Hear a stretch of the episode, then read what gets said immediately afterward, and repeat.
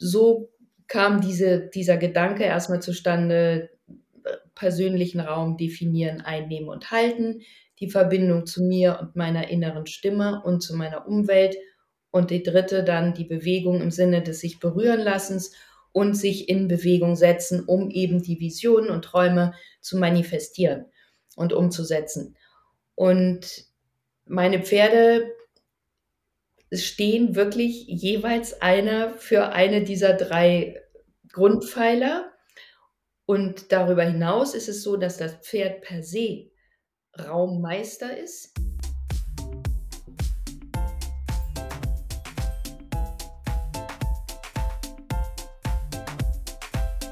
Welcome to my podcast.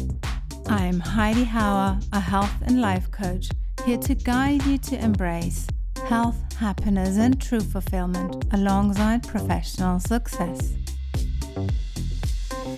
Meine heutige Interviewpartnerin ist eine der renommiertesten Filmschauspielerinnen Deutschlands. Relativ früh entwickelte sie ihre eigene Methode als Schauspielerin und bereits mit Ende 20 fing sie an, als Schauspieldozentin zu lehren.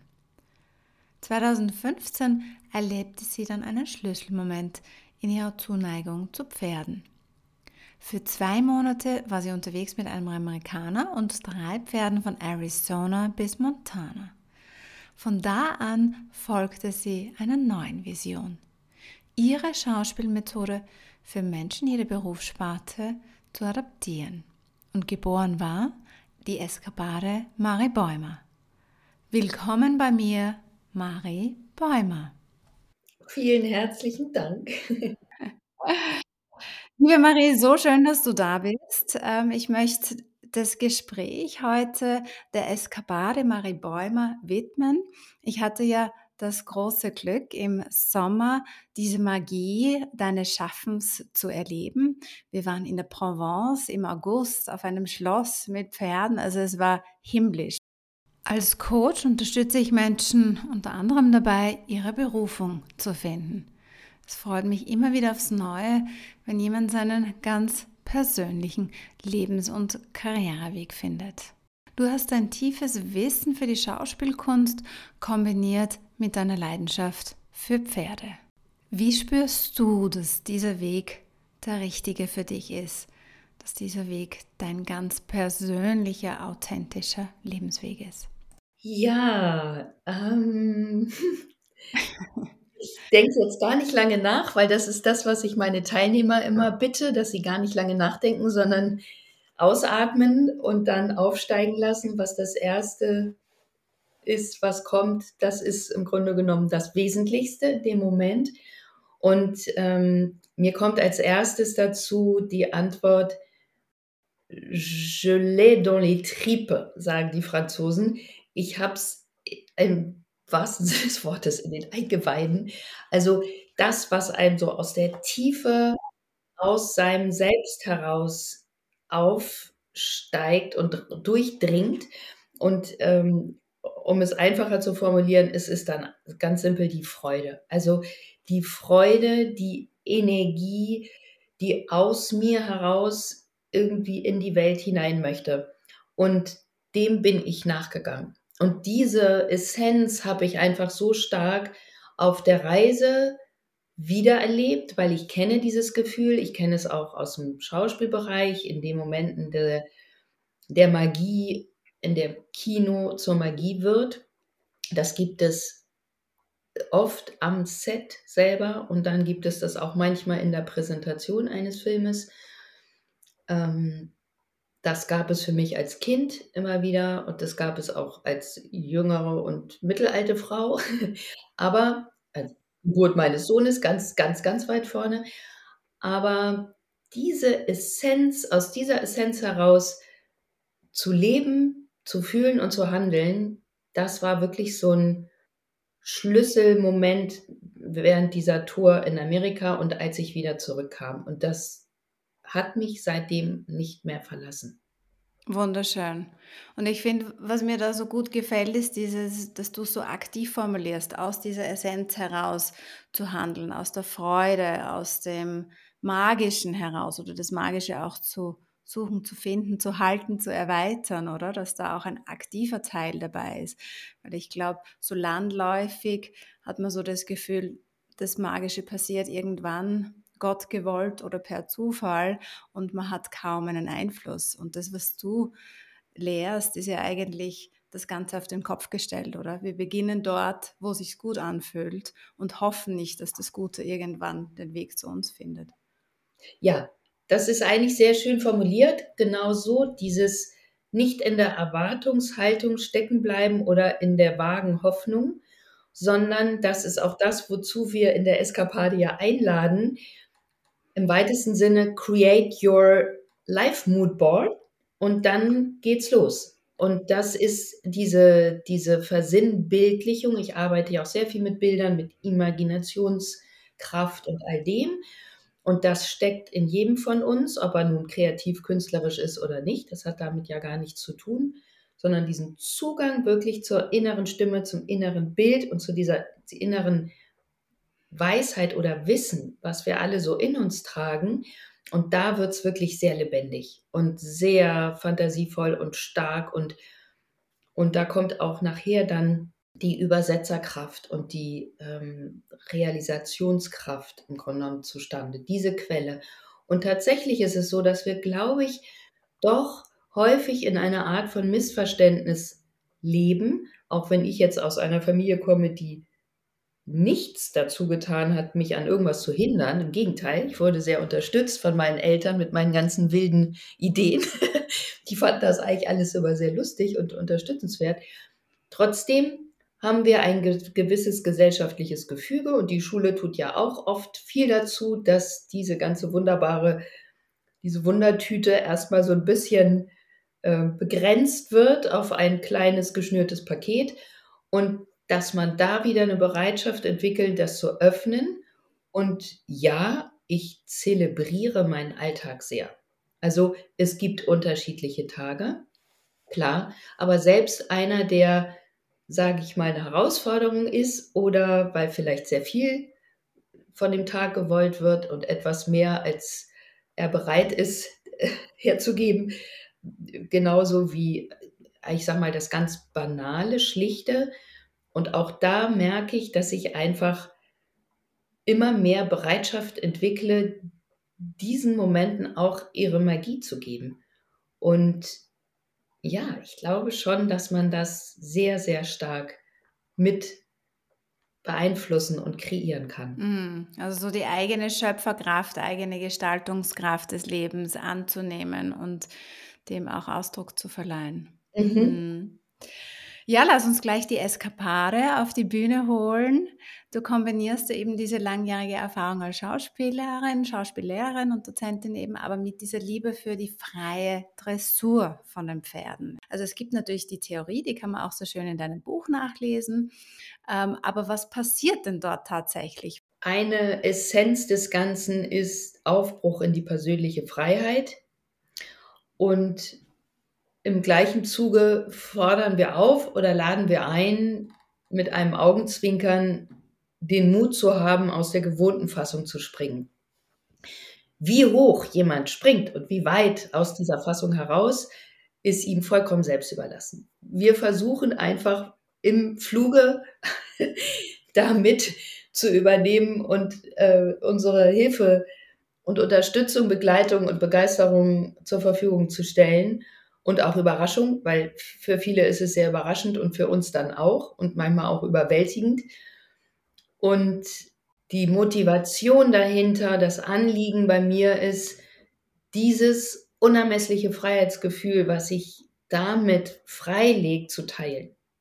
Und ich muss wirklich sagen, es geht mir so, wie wenn man in seinem Lieblingsrestaurant sitzt und weiß, zu zweit oder zu viert ist das Ganze noch schöner, wenn es die Menschen sind, mit denen Austausch ist. Genauso ist es hier auch, dass ich sage, ja, ich habe da für mich schon viel mitgenommen und gelernt, maßgeblich von meinen Pferden, die ja netterweise auch alle drei eine der Grundmeisterschaften, der, der, der Basispfeiler Raum, Verbindung und Bewegung übernommen haben. Das hat sich ganz natürlich so ergeben. Aber dann eben auch in diesem Dialog so viel wiederzufinden, was meine bis dahin erarbeitete Methode als Schauspielerin und Schauspieldozentin war, sprich Dialog, Physis, Emotion. Und das war nochmal so ein großer Klick, wo ich dann gesagt habe, okay, das Gesamte kann wirklich etwas sein als Angebot für Menschen, die Interesse haben, sich weiterzuentwickeln, die Führung auf eine zutiefst menschliche, verbindende Art lernen und lehren möchten, die in Erscheinung treten möchten, die ihren Raum erweitern möchten, ihren persönlichen und ihre Strahlkraft und einfach auch manifestieren. Das heißt, das ist etwas, was mir relativ leicht fällt. Ich habe eine Idee, ich verfolge die ganz spielerisch, ich merke, es macht mir Freude, ich merke, es macht nicht nur mir, sondern auch den Menschen um mich herum Freude und dann mache ich was daraus. Mm. Dann auch eine Form dafür zu finden, die es natürlich braucht. Da trifft Freiheit auf Form dann. da wird es dann konkret, oder? Da holen wir es dann ins Materielle rein, die Idee. Du hast jetzt diese drei wesentlichen Elemente angesprochen, den Raum, die Verbindung, die Bewegung. Wie helfen uns die Pferde dabei? Also ich habe es ja selber erlebt, aber vielleicht magst du beschreiben, warum gerade Pferde uns das so gut lehren können oder da gute Assistenten sind, sage ich mal, in, in deinem Programm. Die Idee kam mir dazu, ja, weil ich mich gefragt habe, was verbindet uns Menschen alle? Drei Dinge sind eine gute Spur, die man legen kann als Grundbasis, weil drei Dinge kann man sich merken. Auf drei Beinen kann auch schon was stehen. Man kann was darauf aufbauen. Ich hatte immer so ein bisschen das Bild der Pyramide. Damit arbeite ich ja auch so ein bisschen. Das nennt sich dann die energetische Pyramide, steht auf dem Grund, um alle Schrauben und Filter im Körper zu lösen. Und so kam diese, dieser Gedanke erstmal zustande, persönlichen Raum definieren, einnehmen und halten, die Verbindung zu mir und meiner inneren Stimme und zu meiner Umwelt und die dritte dann die Bewegung im Sinne des sich berühren lassens und sich in Bewegung setzen, um eben die Visionen und Träume zu manifestieren und umzusetzen. Und meine Pferde stehen wirklich jeweils einer für eine dieser drei Grundpfeiler. Und darüber hinaus ist es so, dass das Pferd per se Raummeister ist. Das heißt, innerhalb einer Herde beobachten wir, dass die Pferde sich fast wie von Geisterhand so verschieben, oft ohne sich zu berühren. Wenn die Zeichen nicht klar gelesen werden, dann sind sie auch ziemlich deutlich und machen mal gerne Donk, Donk. Dann wird mal so rechts und links ausgeholt.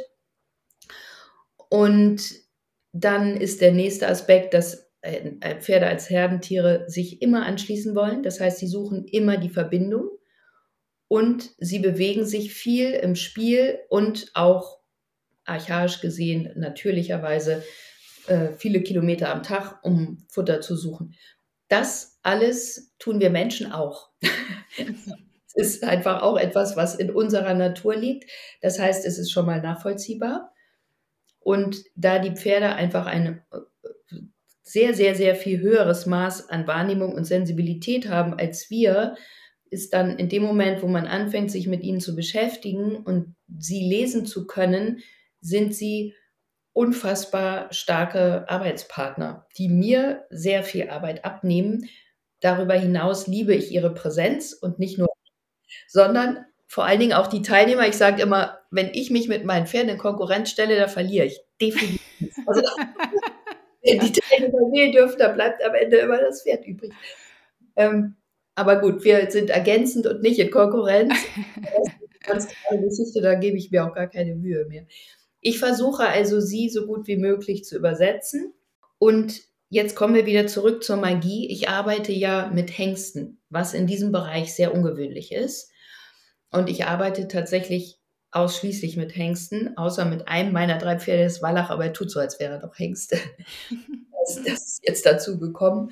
Und das hat schon auch eine gewisse Magie, wenn man mit einem jungen Lusitano-Hengst, der einfach eine ganz starke Aufrichtung hat, der eine Also hohe Aufrichtung nennt man dann eine, eine ich sag mal so, erhabene Haltung, äh, wo viel Energie drin ist, ähm, die hochsensibel sind, die sehr menschenbezogen sind, aber auch einfach junge, dynamische Pferde, die nicht eine ganz gezielte Ausbildung in dieser Richtung haben.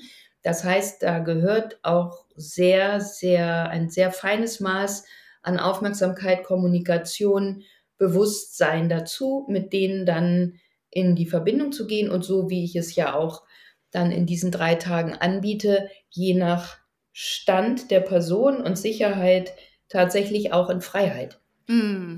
Das ist einfach ein magischer Moment, wenn Menschen das erleben, dass sie mit so einem Pferd in, die, in den Dialog kommen und über ihr Herz und ihren Körper eine Einheit bilden und sich fortbewegen und im besten Falle sogar in Ansätze kommen von dem, was ich so liebe, auch die Freiheitsdressur. Das heißt, es ist fast eine Form von Tanz mit Pferden. Mm. Und das konnte ich so wunderschön beobachten, also und selber erleben als Teilnehmerin, aber auch dich zu sehen, wie du mit diesen Hengsten, die dann gemeinsam plötzlich in den spanischen Schritt verfallen sind, aber nur durch deine Hüftbewegungen und Körperhaltung. Also das war wirklich, das war so ein magischer Moment, den man beobachten konnte. Und was mich am meisten fasziniert hat, ist, dass es nicht so, wie man vielleicht üblicherweise denkt, da jetzt um Dominanz geht, sondern dass es irgendwie viel was Subtileres oder diese Achtsamkeit, Aufmerksamkeit, dieser Umgang, das ist einfach sehr berührend, weil es um diese Kombination geht, Sanftheit, Empathie, Herzlichkeit, aber dann doch gleichzeitig diese Klarheit, diese Strenge und diese Disziplin. Also so wie ich das wahrgenommen habe. Ist das auch was, wie du das empfindest? Ja, also das ist erstmal sehr schön und auch berührend, wie du das beschreibst. Und mich freut das natürlich immer sehr, wenn das sich für jemanden so anfühlt und vermittelt hat, der da war. Ähm, ich finde, das ist schon sehr auf den Punkt gebracht. Es geht tatsächlich darum, einerseits zu akzeptieren, ja, ich führe, weil ich hier ein um die 500 Kilo schweres Fluchttier habe, das ich bewusstermaßen domestiziere, das heißt aus seiner natürlichen Umgebung herauslöse oder schon gelöst ist, weil es schon in einer domestizierten Herde aufgewachsen ist. Und damit bin ich verantwortlich, es in unserer Zivilisation ähm, gut zu versorgen und ihm Schutz zu bieten. Denn das ist das Essentielle, was Pferde tun. Die suchen Schutz. Wenn sie bei uns eine Unsicherheit spüren, werden sie sich jemand anderem zuwenden. Selbst wenn ich dominant auftrete, dahinter aber unsicher bin. Hm. Mhm. Also schon das ist ein sehr spannender Moment und der ist natürlich auch im Bereich von Führungspersönlichkeiten unglaublich spannend, weil da erlebe ich häufig Menschen, die stark auftreten, aber innerlich unsicher sind. Dann bin ich immer wieder fasziniert von Menschen, die erstmal ganz, ich sage jetzt mal, etwas unscheinbar wirken, aber in sich eine ganz große Kraft haben denen sich dann meine Pferde, die nicht dominiert werden, sondern die, also ich hoffe es zumindest selten, ähm, ich bemühe mich darum, es nicht zu tun, sondern ein, mit denen ich einen Dialog führe im Sinne, wer bist du und was brauchst du? Wie kann ich dich bestmöglich begleiten und führen und dir Schutz geben in den Momenten, wo du es brauchst? Und wo kann ich erkennen, wo deine Stärken und Kräfte und Freude sich äh, verstecken und die quasi ähm, erwecken weiter oder, oder damit mich eben verbinden und gemeinsam da auf die Reise zu gehen. Hm. Und das sind so diese Momente, wo es wirklich spannend wird. Äh, das braucht genauso, wie es dann manchmal bei Kindern ist oder auch eine klare Form und Verabredung. Vereinbarung in diesem zivilisierten Geschehen. Und auch da ist es ein schmaler Grad und Menschenkenntnis, Tierkenntnis gefragt, zu sagen, gut, wie reagiert er, er oder sie? Also meine drei Pferde reagieren an bestimmten, in bestimmten Situationen auch sehr unterschiedlich. Und dann einfach zu wissen, hier oder da muss ich mich anders aufstellen, innerlich verankern, muss hier mal ein bisschen klarer sein, kann da ein bisschen mehr locker lassen und ist auch ein bisschen so eine Tagesformgeschichte. Und dann, je besser man sich kennenlernt, je mehr man über sich selbst erfährt, kann man die Bewegung immer mehr verfeinern. Das ist natürlich bei uns allen so, ob wir eine Sprache lernen, ob wir einen neuen Tanz lernen, ob wir reiten lernen. Je weiter wir da gehen, desto feiner werden die Bewegungen, die Hilfen, desto selbstverständlicher. Und irgendwann macht es sehr viel Freude, weil dann spricht man von unsichtbaren Hilfen, dann ist das kaum mehr sichtbar von außen. Und trotzdem ist ein ganz deutliches Signal irgendwo hingesandt. Und dann mhm. bekommt es sowas ganz Subtiles. Hm. Und das ist auch der Anspruch der modernen Führung, also dieses Miteinander, nicht nur im Sinne von, ich sage jetzt, was du zu tun hast und du machst jetzt mal, sondern äh, man geht aufeinander ein und, und man führt sehr wohl in eine gewisse Richtung, aber auf empathische Art und Weise. Da möchte ich gerne noch eine Sache hinzufügen, weil ich das so spannend finde, auch was man selber sich wünscht. Also ich merke zum Beispiel, dass ich sehr gerne lerne, genauso gerne wie ich lehre, lerne ich. Sage auch immer, das eine äh, verbindet sich auch immer mit dem anderen so. Das wäre für mich ein komischer Punkt, wenn ich sagen würde, ich lehre nur noch und in Anführungsstrichen, ich weiß jetzt, sondern sich da auch in Frage zu stellen und weiter zu suchen.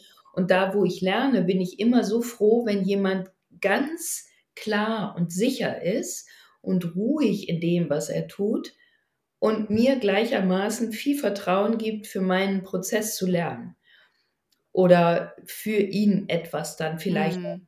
tun oder mich anzuleiten. Und das ist so ein Teil in der Führung, wo ich sagen würde, auch weil es ja heute manchmal auch so Ansätze gibt, wo das dann eigentlich gar nicht mehr stattfindet. Da möchte auch dann oder so ein Vorschlag, nicht, dass alle eigentlich auf einer gleichen Ebene sind, wo ich sagen muss, ich mag Führung auch. Also ich schätze das und ich wachse da immer mehr hinein in der Eskapade, in meinem Part als Creative Director sozusagen, ähm, da auch eine konstruktive Führung zu übernehmen. Genauso eben wie mal bei meinen Pferden, die mhm. das mir auch fordern, aber ihnen auch so viel Raum wie irgend möglich zu lassen, um sich zu entfalten und sichtbar zu werden oder zu bleiben. Hm. Zurück zum Thema Freiheit. Ähm, der Untertitel von deinem Buch heißt ja der Aufbruch in die Freiheit und auf deiner Website ist dieser Spruch zu lesen, um das unermessliche Gefühl der Freiheit im Leben nicht aufzugeben, braucht es Mut. Um sich nicht im Chaos zu verlieren, braucht es eine Form. Der Freiheit eine Form zu geben, setzt Kräfte frei, die uns Flügel wachsen lassen. Ich finde es einfach einen herrlichen Spruch und auf eine gewisse Art haben wir das jetzt vorhin auch schon angesprochen. Freiheit und Form, beides ist natürlich wichtig. Aber was verbindest du ganz speziell mit diesem Spruch? Ich würde sagen, das ist sicherlich so die, die Kernsubstanz meines Lebens.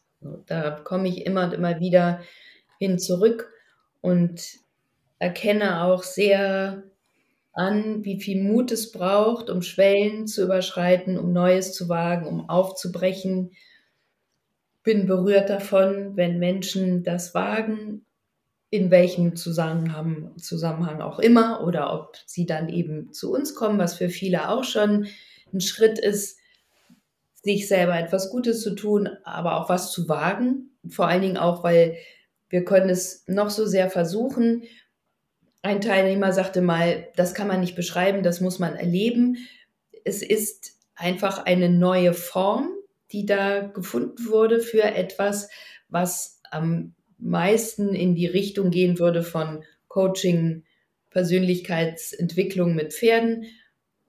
Trotzdem ist es in sich einfach eine, eine neue Geschichte. Ich bin auch sehr, sehr glücklich damit, dass es so ist.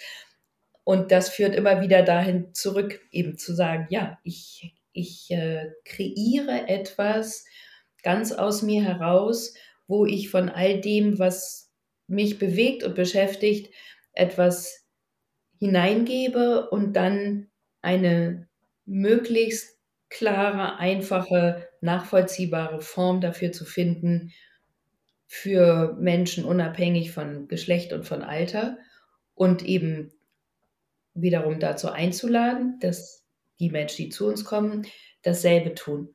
Wir haben dann immer wieder so einen Schwung, eine Inspiration, eine Idee, eine Fantasie, eine Freude oder so. Und bevor man überhaupt sich begrenzt, sich erstmal zu erlauben, da ganz hoch zu schwingen, das finde ich schon mal wundervoll. Diese Höhe zu gewinnen und dann das Vertrauen zu sagen, ich lande genau da, wo es für mich dann stimmt. Und dann eben zu forschen und zu sagen, nicht jetzt nicht irgendwo 180 Räder drehen, sondern ich halte ein großes Rad in der Hand und wo bringt mich das hin? Wer hilft mir dabei? Was brauche ich dafür? Und Durchhaltekraft ist ein ganz, ganz, ganz wesentliches Element dann auch, um eine Form wirklich zu schaffen. Und ich füge dem immer noch hinzu, dass es eine Tatsache ist, dass es uns Menschen erfüllt, wenn wir etwas, unsere Aufmerksamkeit voll und ganz auf etwas richten, was außerhalb unser Selbst liegt. Dass halt dieses Gekreise um sich selber nicht Inhalt unseres Daseins wird, sondern etwas, was wir, wie gesagt, dann formen, ja, diese Lebenskreation. Hm. Ja, du hast ja dadurch auch für dich eine neue Identität oder eine zusätzliche Rolle geschaffen. Und da brauchst du natürlich auch Mut dafür. Was würdest du sagen, Menschen, die das Gefühl haben, sie möchten da sozusagen springen, hoch zu schwingen? Wie, wie traut man sich überhaupt, da den ersten Anstoß ähm, sich selber zu geben? Ich glaube, das ist tatsächlich genauso vielschichtig und unterschiedlich, wie es Persönlichkeiten auf diesem Planeten gibt. Hm. Da sind wirklich die einen, die sagen, okay, ob da nun Wasser drin ist oder nicht im Becken, 10 Meter, ich springe. Und da kommen die Nächsten, die sagen, nee, nee, nee, das muss man ganz genau planen. Und die nehmen Seil und machen es oben an das Ding dran und seilen sich dann erstmal so ab und checken und gucken und prüfen. Wasserstand messen. genau. So, dann kommen die, die sagen, ach, klar, mit meiner besten Freundin kriege ich das schon hin. Also das ist wirklich sehr, sehr unterschiedlich. Mhm. Und ich mhm. glaube aber, dass auch da, da habe ich jetzt gerade auch mit einer meiner nächsten und wichtigsten Mitarbeiterinnen darüber ausgetauscht, diese Schwellenmomente, das sind häufig auch Situationen in der Eskapade oder dass es eben den Anstoß gibt. Und ich glaube, ein ganz wesentlicher Schlüssel ist das Mutmachen. Also, dass Fokus bei uns wirklich auch darauf liegt, den Menschen Mut zu machen, einmal ganz tief reinzugehen, zu sagen, was macht mich wirklich aus? Was sind meine Stärken?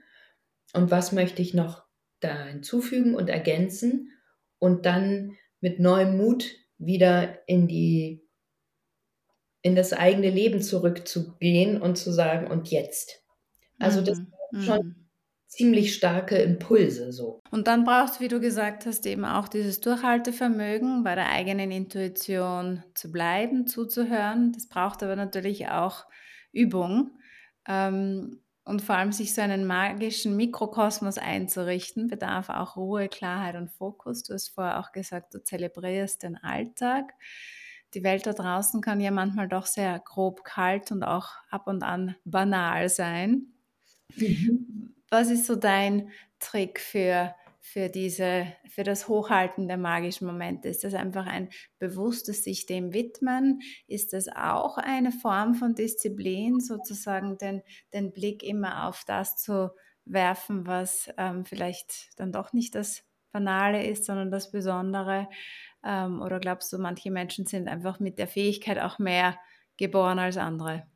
Ja, ich denke, dass wir schon sehr, sehr viel selber dafür tun können. Und es fängt mit ganz kleinen Dingen an, wie zum Beispiel vollkommen rauszulassen Sätze wie, das will ich auf keinen Fall mehr. Oder das ist nicht meine Sache. Und der ist auch gar nicht und sofort, wenn man das spürt, das liegen lassen, wie wegradieren und immer zu ersetzen durch, ich liebe es, wenn das und das so und so ist.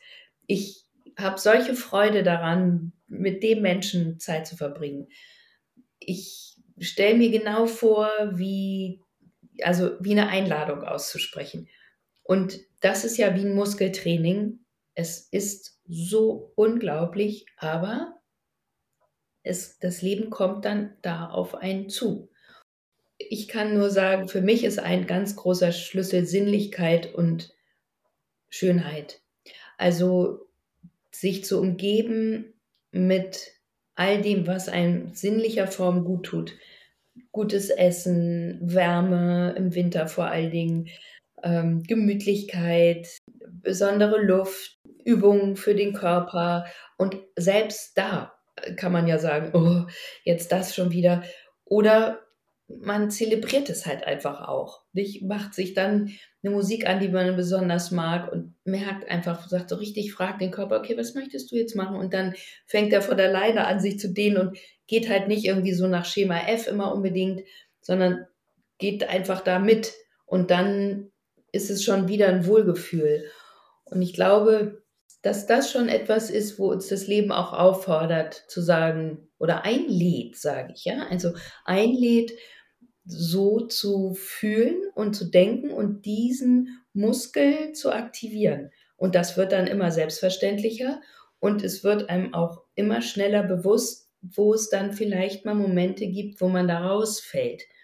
Ganz häufig ist es in der Erschöpfung, in der Einsamkeit oder im zu viel. Und das ist wirklich, also sagt, wenn Kinder unglücklich sind, als erstes prüfen, ist denen kalt, haben die Hunger, sind die müde. Also das sind oft so banale Dinge, ist bei uns Erwachsenen ganz genauso, dass man dann manchmal, wie mein Sohn immer so süß sagte, nur eine Trüffelstunde braucht. Mama, ich gehe jetzt Trüffel. Und war er weg in seinem Zimmer oder er durfte auch durch irgendeinen Laden trüffeln. Trüffeln hieß, ich darf hier mal alles angucken, aber ich habe Zeit, aber es wird nichts gekauft. Total süß. Und Entzückend. Diese Schlüsselstunde, die habe ich bis heute behalten und zelebriert, wenn ich nach Hause komme, von wo auch immer. Dann ist vorm Abendessen diese eine Stunde, wo ich ganz für mich bin und mache. Dann lege ich mich mit einer Wärmflasche auf mein Sofa und einem Beamer. Das ist so eine tolle Matte, die irgendwie so Impulse gibt und wo man sich so schön entspannen kann. Und dann bin ich einfach da und mache, rufe meine beste Freundin an oder lese oder höre einen Podcast oder was auch immer oder mache einfach gar nichts und ich weiß einfach, diese Zeit ist für mich. Da kriege ich so ein richtig glucksendes, inneres, wohliges Gefühl. Und wenn ich die vorm Abendessen nicht habe, egal wer dann da ist und wie schön das ist und was alles Tolles gekocht wird, dann werde ich richtig melancholisch. Mhm, mhm. Ja, und das sind aber so kleine Sachen, oder? Da geht es sehr stark auch um Selbstfürsorge, achtsam mit sich selber umgehen und ähm, ja, seine eigenen Bedürfnisse vor allem wahrnehmen und denen auch Raum geben oder die beantworten. Ja, ich glaube schon, dass wir da sehr, sehr viel für uns tun können, dass man sich immer besser kennenlernt, zu sagen, wie viel kann ich in die Aktivität gehen, wie viel brauche ich Ruhe. Es gibt Menschen, bei denen ist das 80, 20, 80 aktiv, 20 Ruhe. Andere, je sensibler man ist und je durchlässiger, ist es oft umgekehrt und manchmal auch unterschätzt, überschätzt. Und wenn man das schon mal ausgelotet hat, hat man ja schon mal sehr, sehr viel gewonnen in der Selbsterkenntnis. Und dann natürlich auch im weiteren Zuge, wenn man in Verbindung ist in der Arbeit mit anderen, zu verstehen, wie tickt mein Gegenüber. Was brauchen die? Was können die gut? Und wie bündeln wir da die Kräfte? Oder nicht, man traut sich immer mehr, auch die eigene Grenze dann zu beschreiben oder andererseits eben zu wissen, okay, hier ist sie jetzt irgendwie sehr gedehnt. Das heißt, ich plane voraus und sorge dann schon mal dafür, dass hier dann wieder eine Ruhe entsteht. Und das alles mit einer gewissen Selbstverständlichkeit, weil man dadurch natürlich auch wieder mehr geben kann oder mehr kreieren kann oder mehr gestalten kann. Ich glaube, manche haben vielleicht noch ein bisschen ja, Selbstfürsorge ist sowas, was man nicht wirklich lernt oder wo man sich manchmal denkt, oh, das könnte jetzt irgendwie selbstverliebt, egoistisch und selbstbezogen sein. Aber ich glaube, es ist genau umgekehrt, oder? Zu sagen, wenn ich nicht in meiner Kraft bin, wie kann ich dann anderen helfen oder wie kann ich was kreieren, was auch dieses Magische ausstrahlt, wenn es nicht wirklich von innen kommt. Ja, also ich glaube, als egoistisch und überzogen wird es oft nur wahrgenommen, wenn die Grenze schon überspannt ist. Und dann kommt häufig eine sehr vehemente Reaktion, mhm. die dann wiederum die Menschen um uns herum verunsichern oder bruskieren kann. In dem Moment, wo wir da in einem ganz guten, wie so eine weiche Welle Ausgleich sind und in der in einer gewissen Balance, passiert das ja eigentlich ja. so nicht. Ja. Das ist dann der optimale Zustand und das ist auch je nach Persönlichkeit und Temperament wieder und auch Aufgaben, die man sich stellt, unterschiedlich. Aber das ist natürlich etwas sehr Erstrebenswertes. Je älter wir werden, desto erstrebenswerter ist es. Und der andere Teil ist, da bin ich ganz, ganz bei dir, dass ich finde, heute einfach noch vielleicht über diese Selbstversorgung hinaus ist dieser Punkt aber so wesentlich, weil wir alle aufgefordert sind zu geben. Und zwar wirklich zu geben. Jede Ressource, zu geben. Denn es ist alles so im Ungleichgewicht im Moment. Und was uns am meisten verbindet, ist ja die Unsicherheit, wie es überhaupt weitergeht. Und ich denke, wir können uns im Zwischenmenschlichen Sicherheit geben, indem wir sagen, gut, ich habe hier jetzt Kraft, ich gebe dir etwas. Ich habe hier Materie, da gebe ich was hin. Da wird es gebraucht. Also jeder Moment, ähm, wo da sich etwas freilegt, aktiv geben. Und das kommt doppelt wieder zurück. Und ich habe jetzt in der Eskapade Live auch in Hamburg das letzte Mal so gearbeitet, dass wir die große Gruppe, die da war, einmal richtig geteilt haben und gesagt haben, wer steht gerade gut und sicher auf seinem Grund und wer fühlt sich da gerade ein bisschen poröser, einfach als Tagesverfassung, dass das gar nicht so schwergewichtig ist. Und es war fast Hälfte, Hälfte. Bisschen mehr waren gut aufgestellt an dem Tag. Und es war so schön. Dann haben wir die, die so ein bisschen verunsicherter waren, auf Händen getragen. Eine Frau hat so einen Energieschub gekriegt, dann, dass sie nur noch mittragen wollte. Die anderen wow. konnten sich fallen lassen. Die haben wir dann aufgefangen. Einmal wirklich ein ganz großes verbindendes Gefühl zu geben für alle, zu sagen, was bedeutet das eigentlich, wenn wir so behutsam sind und unsere Kräfte zusammenbündeln, dass wir jemanden mit Leichtigkeit tragen können und mitnehmen können und eben andersrum auch diese Freude teilen, wenn jemand gut dasteht, so in so ein Feldscheibe zu gehen. Sehr schön, wunderbar. Deine Arbeit geht sehr auf ähm, das Individuum ein. Alle sind willkommen. Ähm, ich habe natürlich eine sehr ähm, weibliche ähm, Zuhörerinnenschaft und ähm, du beschreibst auch, dass natürlich sich aktuell sehr, sehr viel ändert auf der Welt und die Unsicherheit ist groß. Ich erlebe es auch, dass sozusagen auch dem Weiblichen so ein neuer Aufschwung gegeben ist. Und daher meine Abschlussfrage, die ich all meinen Interviewpartnerinnen stelle.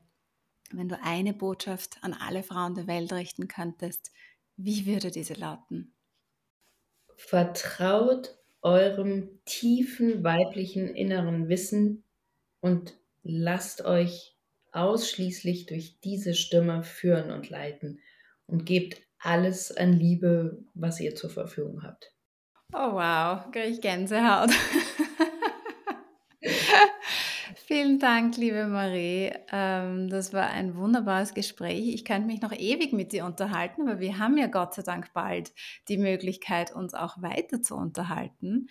Nämlich am 1.12. bist du in Zürich ähm, Gast bei meinem Salon und äh, ich freue mich riesig, ähm, mich mit dir über all diese Themen und mehr weiter zu unterhalten.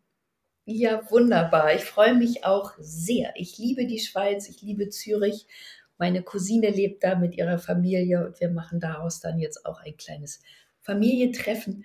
Und auch auf den Salon freue ich mich schon sehr. Und dann geht es natürlich weiter mit dem, mit dem Schwung und der Begeisterung für die Schweiz. Dann im Frühjahr nächsten Jahres planen wir ja auch einen Workshop ähm, und die Details dazu folgen natürlich noch. In diesem Sinne wünsche ich dir einen wunderschönen Nachmittag noch und freue mich, dich bald persönlich in Zürich willkommen zu heißen. Vielen Dank, liebe Heidi. Danke. If you enjoyed this episode, please subscribe, leave a review, and sign up to my newsletter for freebies and regular inspiration.